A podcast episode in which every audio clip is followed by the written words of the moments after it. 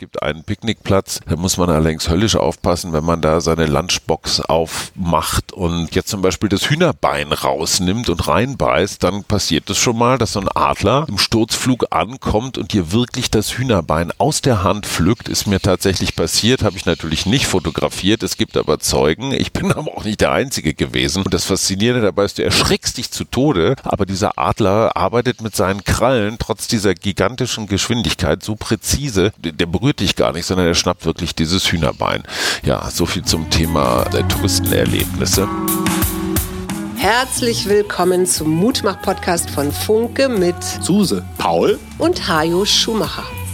Heute ist Mutmach Mittwoch mit prominenten Expertinnen und anderen klugen Leuten, die uns ein bisschen schlauer machen. Der Mutmach-Podcast auf iTunes, Spotify und überall, wo es Podcasts gibt. Gerne abonnieren, das ist für euch kostenlos, aber für uns ein Kompliment, das wirklich Mut macht. Und jetzt geht's los. So, und ihr wisst es ja, es ist natürlich nicht der Mutmach-Mittwoch mit Experten, sondern vielmehr der Mutmach-Samstag mit eurem Laienreporter aus Afrika, das letzte Mal heute. Ich war vor ein paar Tagen im Ngorongoro-Krater. Dieser Krater ist ein absolutes Faszinosum. Irgendwann mal ist der Vulkan drüber weggeflogen. Jetzt gibt es praktisch so eine riesen Wanne, die liegt so auf, ja, 13, 1400 Metern. Also der Boden dieser Wanne, der Rand wiederum erhebt sich so 600 Meter hoch, so auf 18, 1900 Metern. Und in dieser Wanne, die ein paar Kilometer Durchmesser hat, hat sich eine ganz eigene Welt quasi entwickelt. Da leben Gnus und Zebras und Hyänen und Elefanten und Löwen und Flamingos und Adler leben da alle ja so fast ein bisschen biblisch zusammen. Natürlich fressen die sich auch, aber die kommen da eigentlich gar nicht raus, weil dieser Kraterrand ist schon ganz schön steil. Interessant zu wissen, das ist mal wieder so klassisches Touristenwissen. Ngoro, Ngoro, das ist in der Sprache der Maasai und in der, in der Lautsprache der Maasai imitiert das quasi das Geräusch der Glocken, quasi der Kuhglocken. Ngoro, Ngoro. Ngoro, Ngoro. Das ist äh, der Name des Kraters, also quasi der Glockenkrater. Und das ist eine absolute Sensation. Und die Tansanier machen das genau richtig. Die nehmen den Touristen jede Menge Kohle ab, um da mal reinzufahren. Da fährt man mit Jeeps äh, durch, äh, allerdings wirklich sehr behutsam. Die Straßen sind wüst und wild. Da ist nichts asphaltiert oder auch sonst wie. Es gibt einen Picknickplatz. Da muss man allerdings höllisch aufpassen, wenn man da seine Lunchbox aufmacht und äh, jetzt zum Beispiel das Hühnerbein rausnimmt und reinbeißt, dann passiert es schon mal, dass so ein Adler im Sturzflug ankommt und dir wirklich das Hühnerbein aus der Hand pflückt. Ist mir tatsächlich passiert, habe ich natürlich nicht fotografiert. Es gibt aber Zeugen. Ich bin aber auch nicht der Einzige gewesen. Und das Faszinierende dabei ist, du erschrickst dich zu Tode, aber dieser Adler arbeitet mit seinen Krallen trotz dieser gigantischen Geschwindigkeit so präzise, dass er dir gar nichts wehtut. Also der, der, berührt dich gar nicht, sondern er schnappt wirklich dieses Hühnerbein. Ja, so viel zum Thema ähm, der Touristenerlebnisse. Ja, in unserer letzten Folge gibt es drei Teile. Der erste, das ist ein Mountainbike-Ausflug, den ich mit Pascal, einem Hotelangestellten, unternommen habe, der mir mal so das nahegelegene Dorf gezeigt hat und auch so die alltäglichen Schwierigkeiten, mit denen die Menschen kämpfen. Man kann sich das bei uns wirklich nicht vorstellen, aber so ganz elementare Sachen wie Wasser und Holz Brennholz. Das sind zwei äh, Grundbedürfnisse, die hier eben nicht selbstverständlich gestillt werden. Und ich habe mich mit Pascal auch so ein bisschen über Bildungssystem, Sozialsystem und sowas unterhalten. Und ja, es gibt Länder auf dieser Welt, wo es sowas wie einen Sozialstaat praktisch nicht gibt, wo man wirklich sehen muss, wie man selber zurechtkommt. Und das ist umso schwieriger, wenn man einen Arbeitsvertrag hat, der immer nur auf einen Monat abgeschlossen ist und nicht, äh, wie wir das gerne kennen, so als äh, guter Beamter oder Festangestellter eines größeren Unternehmens quasi auf Lebenszeit. Das ist Teil 1. Teil 2, da spreche ich mit ähm, dem guten Raphael Fluri, der hier als Manager sowohl einen Gewürzhandel als auch eine Brauerei aufbaut in Tansania. Er könnte auch in der Schweiz als Wirtschaftsanwalt ein sehr viel bequemeres Leben haben. Warum tut er das?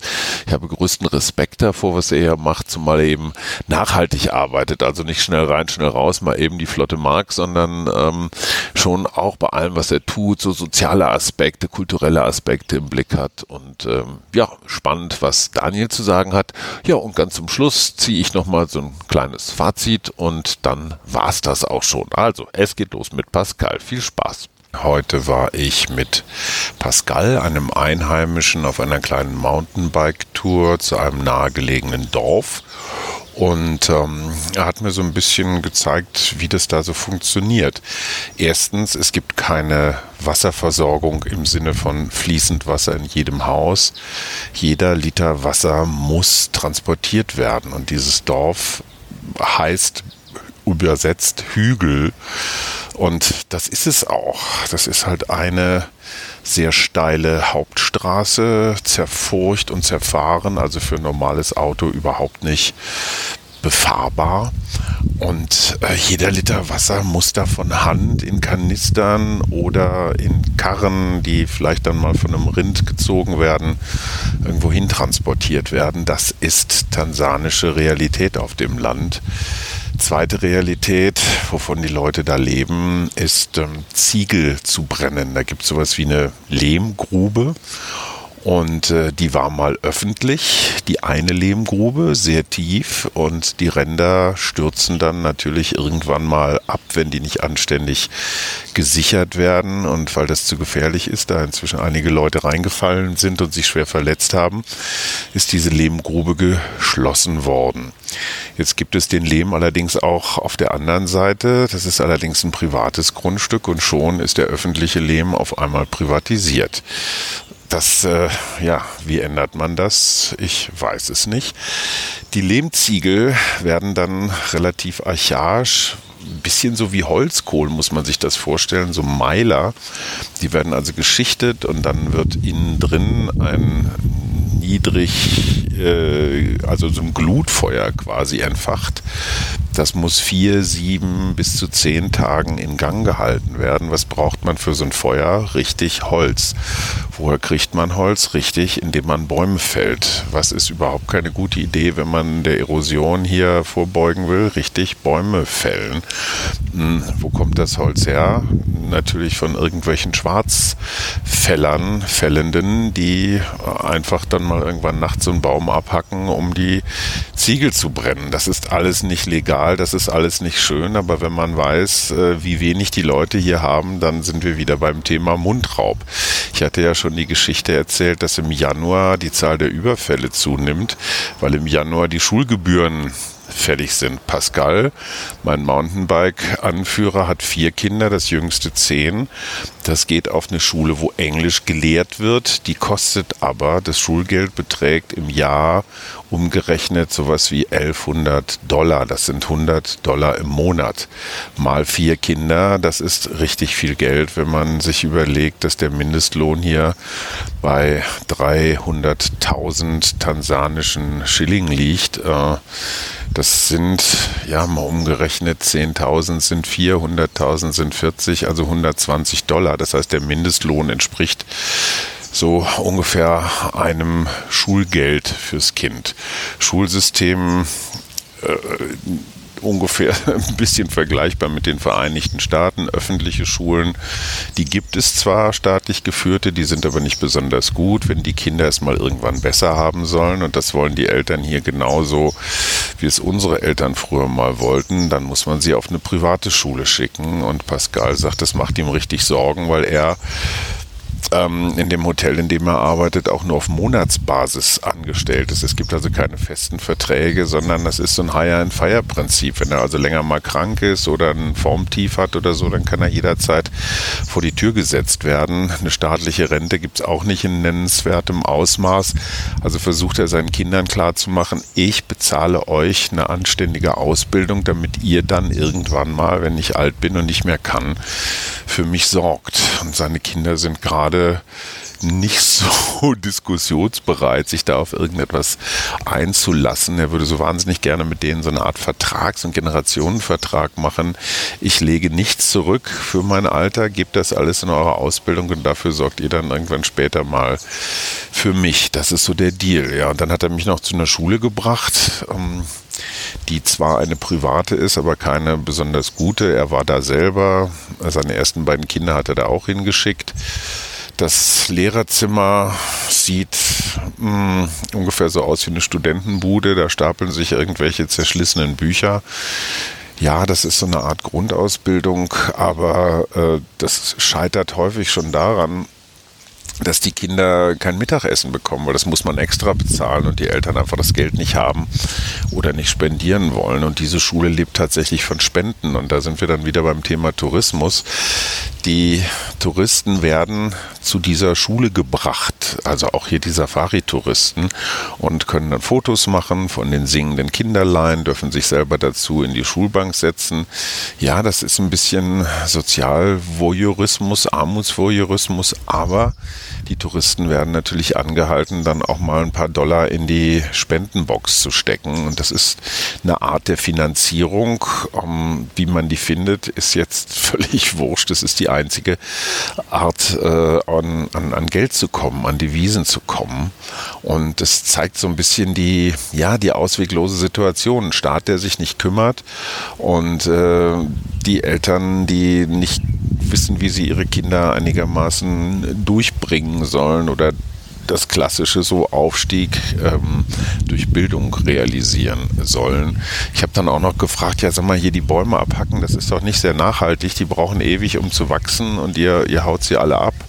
Es wäre doch super, wenn man jetzt hier sowas wie einen Solarofen hätte, weil Sonne gibt es nun wirklich im Übermaß und da sagt er auch, ja, wäre eine super Idee, nur wer soll das bezahlen? Wer soll einen Solarziegelbrennofen hier erstens Grundsatz finanzieren und dann betreiben, sich um Ersatzteile kümmern und all sowas.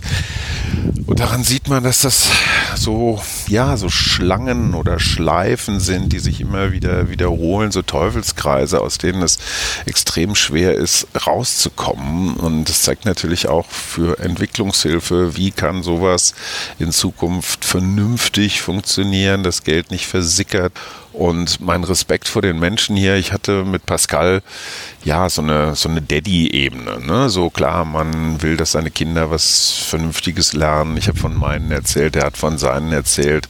Und ich muss immer wieder feststellen, dass mein Respekt vor der Lebensleistung dieser Menschen hier unendlich ist. Also mit wie wenig die hier zurechtkommen, wie basal die Probleme und auch die Sorgen sind, die die Menschen haben und wie freundlich und ja, gelassen sie auf der anderen Seite auch wieder sind, das ist schon, das ist schon sehr bemerkenswert. Und ich weiß auch keine Lösung, aber zumindest mal hat es zu meinem Verständnis beigetragen, was hier, wie es hier läuft. Und äh, es gehört eine Menge Kreativität dazu und natürlich auch eine Menge Geld, das zu ändern. Und äh, da stehen wir echt noch vor ganz, ganz großen Aufgaben global. So, das war Pascal und jetzt kommen wir zu Daniel, dem Herrn über den Gewürzhandel von 1001 Organics und der Twiga Brauerei in Arusha. Twiga steht für das Nationaltier von äh, Tansania, die Giraffe und das Logo der Brauerei, ein sehr hübscher, eine Cartoon-Giraffe mit Sonnenbrille. Sehr cool. Und los geht's. Ja, vielleicht hört ihr im Hintergrund Gezwitscher und Gepfeife und Gekrächze. Ähm, so klingt es in einem Garten in Arusha. Dieser Garten ist nicht riesengroß, aber schön. Tatsächlich sowas wie Rasen. Sieht äh, ganz unafrikanisch aus, gar nicht verdorrt. Der Besitzer, nee, nicht der Besitzer, der Mieter dieses Hauses, mein Gastgeber Raphael Fluri. Und äh, Raphael ist Schweizer, könnte jetzt auch wo in seinem Chalet sitzen und auf die verschneiten Berge gucken und Skifahren. Raphael, was ist schiefgelaufen in deinem Leben, dass du in Tansania arbeitest? Hallo Hajo. Was ist schiefgelaufen? Es ist äh, so ziemlich gar nicht schiefgelaufen. Äh, mein Werdegang ist äh, relativ geplant, auch wenn nicht ganz typisch. Ich habe als Schweizer Jurist gestartet, habe da zielstrebig eine junge Juristenkarriere verfolgt. Wollte eigentlich schon immer in äh, jungen Jahren ins Risiko. Äh, ich dachte eigentlich, als junger Jurist gehe ich ins Risiko. So kam das aber anders und ich hatte Möglichkeiten, mich hier in Afrika zu äh, verwirklichen. Und das kann man wohl sagen. Du bist ein doppelter Geschäftsführer, Manager. Einmal, darüber habe ich schon geredet, glaube vor zwei, drei Wochen, einer Gewürzfirma auf Sansibar, Gewürzhandel im Wesentlichen, und einer Brauerei hier in Arusha. Das ist nicht so ganz weit weg vom Kilimanjaro. Also wer Richtung Serengeti, Ngorongoro unterwegs ist, kommt hier fast zwangsläufig vorbei. Ist der letzte große Flughafen vor der großen Weite. Du könntest es komfortabler haben. Du hast dich entschieden für das Unbequeme. Warum? Tansania ist ein ganz tolles Land mit ganz vielen äh, Möglichkeiten. Und wir haben äh, 2017 in Sansibar gestartet mit einer tollen und auch anspruchsvollen Aufgabe, schöne und faire, soziale, biologisch angebaute Gewürze zu produzieren mit Kleinbauern. Äh, Im Endeffekt geht es darum, äh, die Kleinbauernkooperativen nach vorne zu bringen, ihr Lebensstandard zu verbessern. Aber das ganze Projekt soll Hände und Füße haben. Das heißt, wir machen das mit einem wirtschaftsorientierten Approach. Äh, Im Endeffekt soll das ein Perpetuum mobile werden, das eigentlich vor sich hin, das ewig vor sich hingeht. Ein Kreislauf zwischen Bauern, äh, unserem Projekt und äh, Abnehmern, äh, das eigentlich äh, funktioniert und sich dann, dann auch selbst finanziert und äh, ja, auf ewig weiterläuft. Das ist der Ansatz. Wenn man das dann so plus minus im Griff hat, äh, schaut man natürlich nach links und rechts und man sieht ein tolles Land mit ganz tollen Menschen, ähm, aber auch noch ganz viele Möglichkeiten. Und dann kann man natürlich äh, sich entscheiden, äh, oder man muss sich entscheiden. Es gibt zu viele äh, Möglichkeiten und Sachen, die man hier machen könnte. Man darf sich nicht verzetten. Also haben wir ein bisschen äh, egoistisch gesagt, hey, äh, wir sind im warmen Sansibar, wir trinken gerne ein kaltes Feierabendbier hier und da. Wäre auch schön, wenn das äh, richtig toll schmecken würde. Man muss wissen, im Moment sind die zwei größten Brauereien, globalen Brauereien aktiv in Tansania. Das ist Abembev und äh, Diageo. Das ist natürlich dann schon eine, eine äh, spannende Geschichte, da in dieses selbe Feld zu gehen, auch wenn wir eine ganz andere Zielgruppe anstreben. Im Endeffekt haben wir gesagt, hey, wir brauchen besseres Bier und lasst uns das machen und äh, so sind wir dann äh, in dieses zweite Venture gestartet. Gehört ja eigentlich zum guten Ton für den Kolonialisten, dieses Land auszubeuten. Ähm, man kann mit bestem Wissen und Gewissen sagen, dass ihr mit eurer Brauerei hier überhaupt nichts ausbeutet weil ihr müsst zum Teil Rohstoffe hieran schaffen. Also die Hopfenkultur in Afrika ist noch nicht so ganz weit entwickelt. Ihr habt tatsächlich euer eigenes Bier ja, wie soll ich sagen, erfunden, geprägt und es schmeckt wirklich deutlich besser als die, ich möchte jetzt nicht Katzenpisse sagen, aber als das, ähm, als die Produkte, die hier von den beiden Großen angeboten werden. Übrigens auch faszinierend, die haben sich ja die ganze Welt aufgeteilt. Ne? Die haben sich natürlich total gefreut, dass jetzt hier so ein junger Schweizer mit Craftbeer auf den Markt kommt, oder? Die haben dich gefeiert. So könnte man, möchte man hoffen. So war das natürlich nicht. Ich wurde vorgewarnt und äh, die großen Platzhirsche, die haben nicht gerne, wenn jemand äh, in diesen ganz spannenden Markt kommt. Äh, die haben gerne Ruhe auf dem, auf dem Platz. Äh, nichtsdestotrotz sind wir da rein äh, äh, in diesen spannenden Markt, wurden relativ schnell erkannt. Und dann gab es auch ziemlich schnell ordentlich Druck. Man hat sich dann aber über die Jahre gefunden, äh, gegenseitig erkannt, dass man äh, keine Konkurrenz ist. Man bearbeitet eine ganz andere Nische. Und inzwischen äh, pflegen wir ein tolles, offenes Verhältnis äh, zu den äh, Großbrauereien äh, und sie bearbeiten den Massenmarkt ziemlich industriell ähm, und das können sie auch wunderbar. Und wir wiederum machen eine tolle Nische von schönen Premium-Bieren und tollen Marken und beschäftigen uns mit dem Aufbau.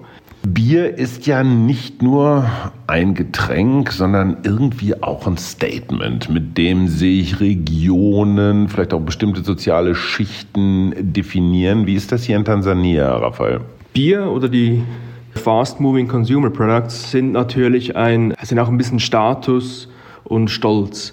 Also Tansanier sind ein ganz stolzes Volk und trinken sehr gerne und unterstützen sehr gerne lokale Produkte. Das ist, äh, wenn man eine wachsende Mittelschicht hat, die endlich ein bisschen äh, also verfügbares Einkommen hat, um das in schöne Produkte zu, zu, zu stecken, um sich zu gönnen. Äh, das führt dann dazu, dass beispielsweise die, die wachsende Mittelschicht trinkt plötzlich Cappuccinos. Die wachsende Mittelschicht äh, interessiert sich plötzlich für Craft Beer, für schöne Biere. Und das ist wirklich ganz toll. Ähm, wir haben bei uns in der Brauerei ungefähr 80 Prozent Tansanier als Stammgäste. Und immer schön, wenn ein Neukunde kommt und das erste Mal einen Twieger bestellt und einen Schluck nimmt und sich ganz daran erstaunt, dass das Bier sei. Sagt, hey, jetzt habe ich 20 Jahre Bier getrunken, aber das ist ja Wahnsinn, das ist Bier. Und das ist natürlich ein ganz tolles Erlebnis und das spricht sich dann rum. Inzwischen äh, hier in Arusha, äh, unserer Homebase, wo wir zu Hause sind, sieht man das schon öfters, dass so die jungen Unternehmer, die jungen Juristen, äh, die Safari-Guides, was natürlich, die natürlich auch ganz stark zur Mittelschicht gehören, identifizieren sich jetzt mit guten Produkten und abends dann auch gerne mit einem Twieger. Und das ist wirklich ein ganz schönes Erlebnis. Für alle, die sich mit tansanischem Bier nicht so auskennen, wann immer ihr eine Giraffe mit Sonnenbrille seht, das ist Twiga. Ganz leicht, finde ich, erinnert es an, an Hefeweizen. Es gibt aber auch ein IPA und dann gibt es natürlich noch Sansi-Bier. Der Name ja, liegt auf der Hand, großartig. Du hast es schon gesagt, du bist gelernter Wirtschaftsjurist. Was hast du hier in Sansibar gelernt, was du nicht auf der Uni gelernt hast? Schöne Frage. Ähm, ich denke, die kann man äh, in Europa genau identisch beantworten. Also man lernt ja unglaublich viel on the job. Und das ist bei mir dasselbe. Also ich hatte ziemlich äh, geringe Managementerfahrung und dann wird man hier ins kalte Wasser geworfen, zum einen wirtschaftlich, aber zum anderen natürlich auch kulturell. Das ist alles sehr, sehr komplex. Kein Jahr ohne äh, tausend Learnings, ein ständiges Lernen. Man muss eine gute Balance finden zwischen den soliden wirtschaftlichen Basics, auch Wissen, rechtliches Wissen, was, was sind die, äh, wo sind die Leitplanken, was ist erlaubt, was ist nicht erlaubt, was sind meine Rechte. Und dann muss man aber auch ja, auf Augenhöhe äh, mit einer guten Kommunikation, einem guten Austausch die Beziehungen äh, zum Umfeld pflegen. Also das können äh, die lokalen Steuerbeamten sein, das können äh, es gibt die ganzen äh, Behörden, wo man die Lizenzen beantragen muss, die ganzen Lizenzbüros. Äh, das ist aber auch natürlich das eigene Team, das sind unsere Kunden. Also ist alles sehr komplex aber, aber wunderschön. Und äh, wenn man das erkennt und auch ja, seine, seine Basics kennt, äh, ja, kann man hier eigentlich gut äh, überleben und äh, etwas aufbauen. Du musst mal so zwei, drei Geschichten erzählen. Eine davon kenne ich schon, die Gabelstapler-Geschichte. Bei uns in Deutschland oder überhaupt in Europa ist es ja relativ selbstverständlich, dass überall Gabelstapler rumfahren. Ne? Gabelstapler in Tansania sind nicht so reichlich. Und wie war das noch mit dem Tank? Genau, wir haben eine neue Fermenter importiert. Die sind gute 800 Kilogramm schwer und die kommen in einem, äh, mit einem LKW angeliefert, äh, gute 1,70 Meter oder 60 hoch äh, von der Straße, schätze ich mal. Äh, und dann gilt es, diese Dinger zu entladen. Wie gesagt, Gabelstapler liebt es nicht, das ist viel Kreativität gefragt.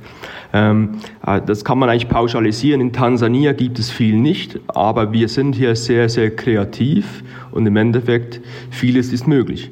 Also man findet dann äh, alternative Lösungen mit, äh, äh mit, mit äh, alten ausgedienten Autoreifen, die man da stapelt, mit äh, viel Manpower oder man einfach mal äh, zweckentfremdet eine andere Maschine und dann, dann geht das plötzlich. Also es ist sehr viel Kreativität gefragt, äh, aber alles ist möglich. Tansania gehört zu den ärmsten Ländern der Welt. In all diesen Rankings, die man so kennt, siehst du in den, wie viel sind es jetzt, sechs, sieben Jahren, in denen du hier bist, eine Verbesserung oder eher ein Stillstand? Man muss differenzieren. Es ist sicher äh, eines der least developed countries, äh, Tansania. Aber im Vergleich zu anderen afrikanischen Ländern, also Afrika ist ein riesiger Kontinent, man muss da klar differenzieren. Ich bin in, in, Ostafrika und dann wiederum in Tansania, was in sich wieder ein Riesenland ist. Das Land ist sehr vielschichtig, aber unter dem Strich darf man sagen, es ist ein tolles, sicheres Land. Ähm, die Leute haben, äh, die meisten haben ein Dach über dem Kopf, äh, gehen einer täglichen Arbeit nach, äh, haben Einkommen und äh, frieren nicht und können sich äh, auch äh, genügend ernähren. Ähm, klar, äh, man ist hier nicht auf einem Niveau, dass man äh, viel Geld auf der hohen Kante hat. Das heißt, wenn irgendetwas schief geht, dann äh, braucht man der Support der Community. Wenn man möchte, äh, kann man in Tansania sich eigentlich ein, ein Leben aufbauen. Und da spreche ich jetzt für, für, für, für, Tan für Tansania, für die Tansanier, nicht für die Experts. Äh, die da einfach reinmarschieren und äh, ihr Glück versuchen. Äh, man sieht, dass das Land vorwärts kommt, also ich, es entwickelt sich gewaltig. Äh, ich meine, ich bin in meinem siebten Jahr hier und ich komme mit der Entwicklung kaum noch nach. Also da, man sieht die ganzen Infrastrukturinvestments, man sieht äh, die ganze Innovation in der Wirtschaft, die da passiert, in der also industrielle Innovation, aber auch im, im KMU-Sektor. Ähm, und da tut sich einiges. Also da kommt wirklich eine tolle neue Generation hervor mit viel Power, äh, besserem Wissen, besserer Ausbildung und dem Hunger und äh, dem Wissensdurst und der Lust auf, auf mehr. Da ist definitiv Entwicklung zu spüren, ähm, also das ganze Gehaltsniveau schnell nach oben. Ähm, man sieht auch, dass es den Leuten besser geht, der Mittelstand wächst gewaltig. Und das ist im Endeffekt das Ziel. Also man braucht äh, starke KMUs, äh, meiner Meinung nach, um, um Tansania aufzubauen.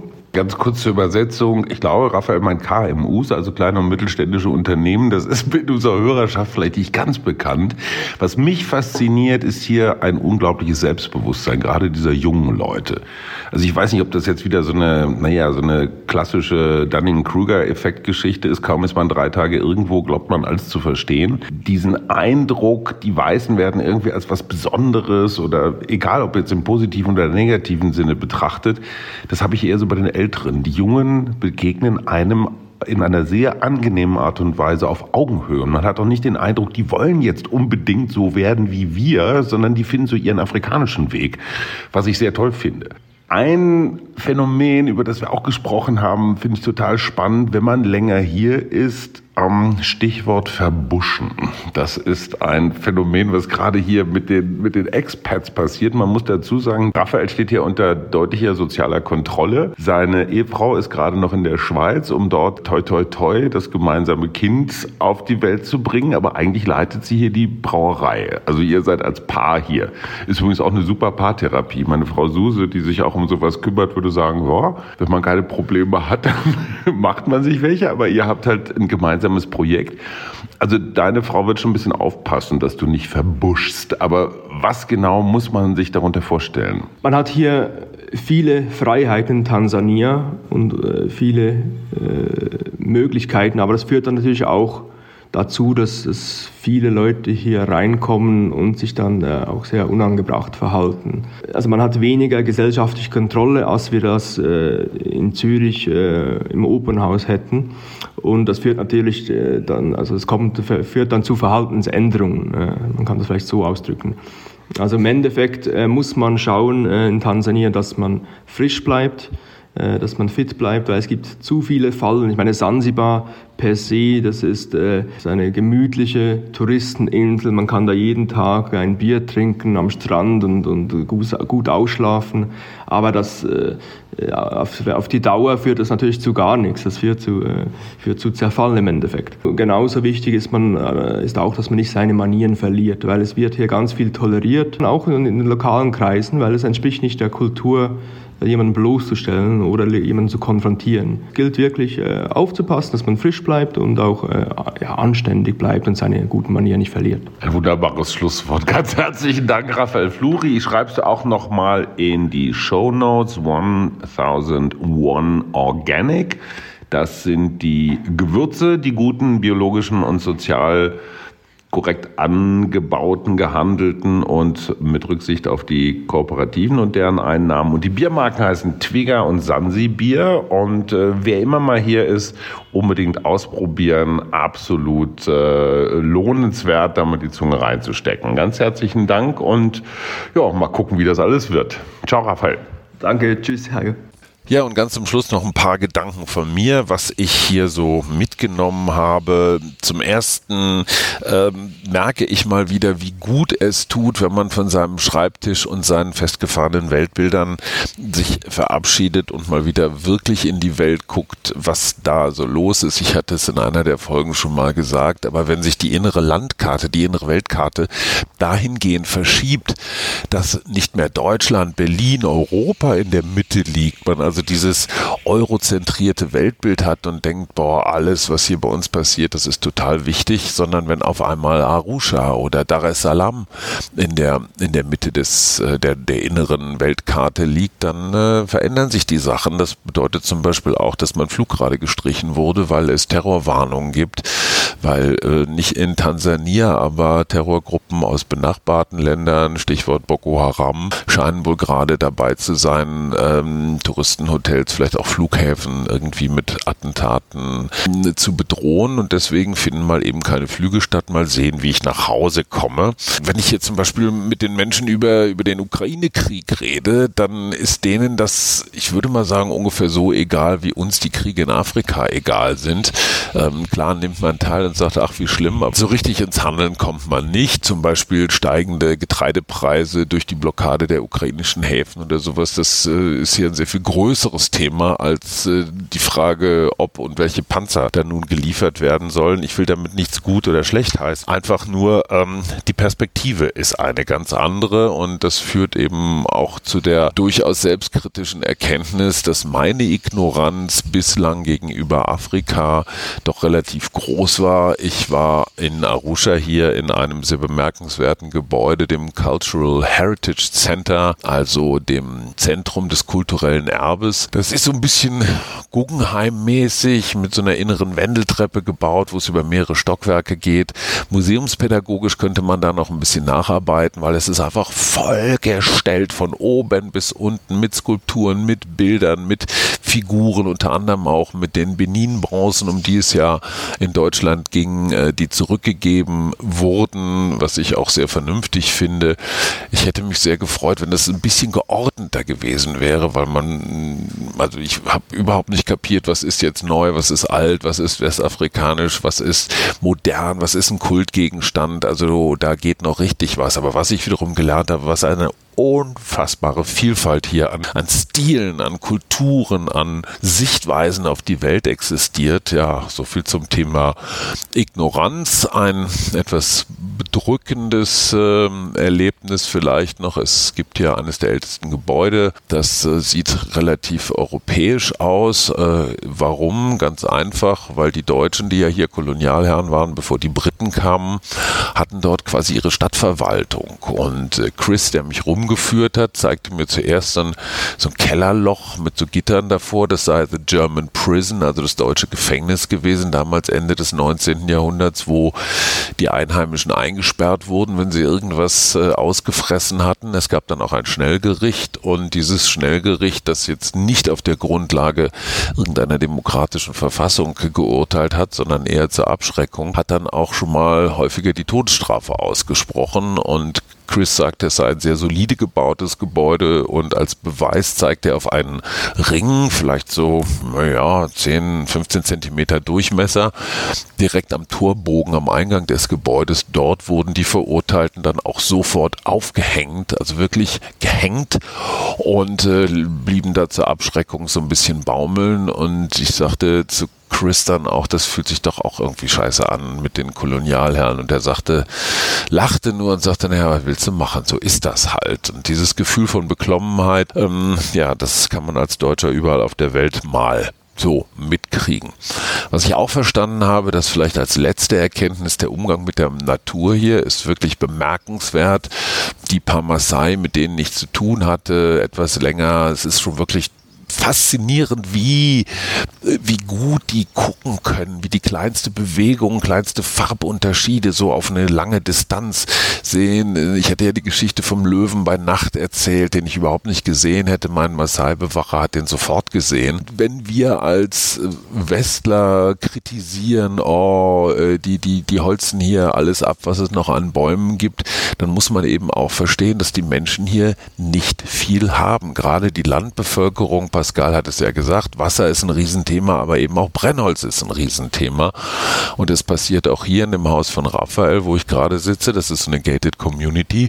Aber draußen äh, auf den Straßen drumherum kommen frühmorgens tatsächlich arme Menschen und sammeln Holz. Und zwar nicht Holz im Sinne von Scheite, sondern Holz im Sinne von, von Reisig. Und äh, das ist deren Tagesbeschäftigung, damit sie überhaupt irgendwas haben, ähm, was brennt. Und jetzt zu sagen, das dürft ihr nicht länger machen, weil die Erosion dadurch vorangetrieben wird, das ist sicherlich äh, der erste naheliegende Gedanke, aber keine Lösung.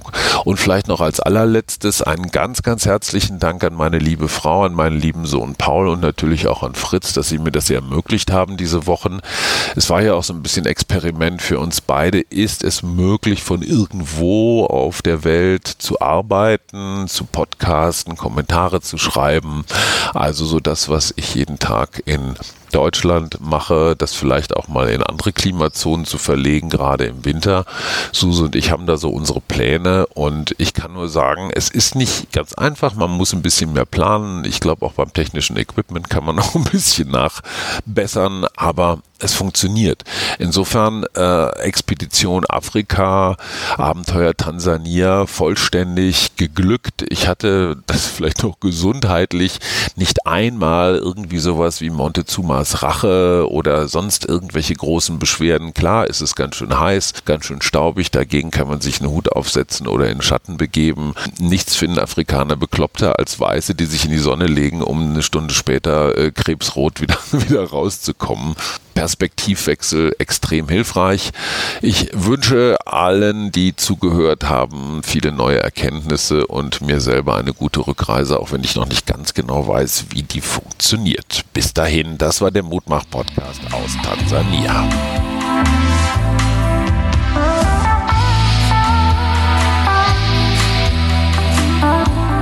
Wir. Arbeit, Leben, Liebe. Der Mutmach-Podcast der Berliner Morgenpost.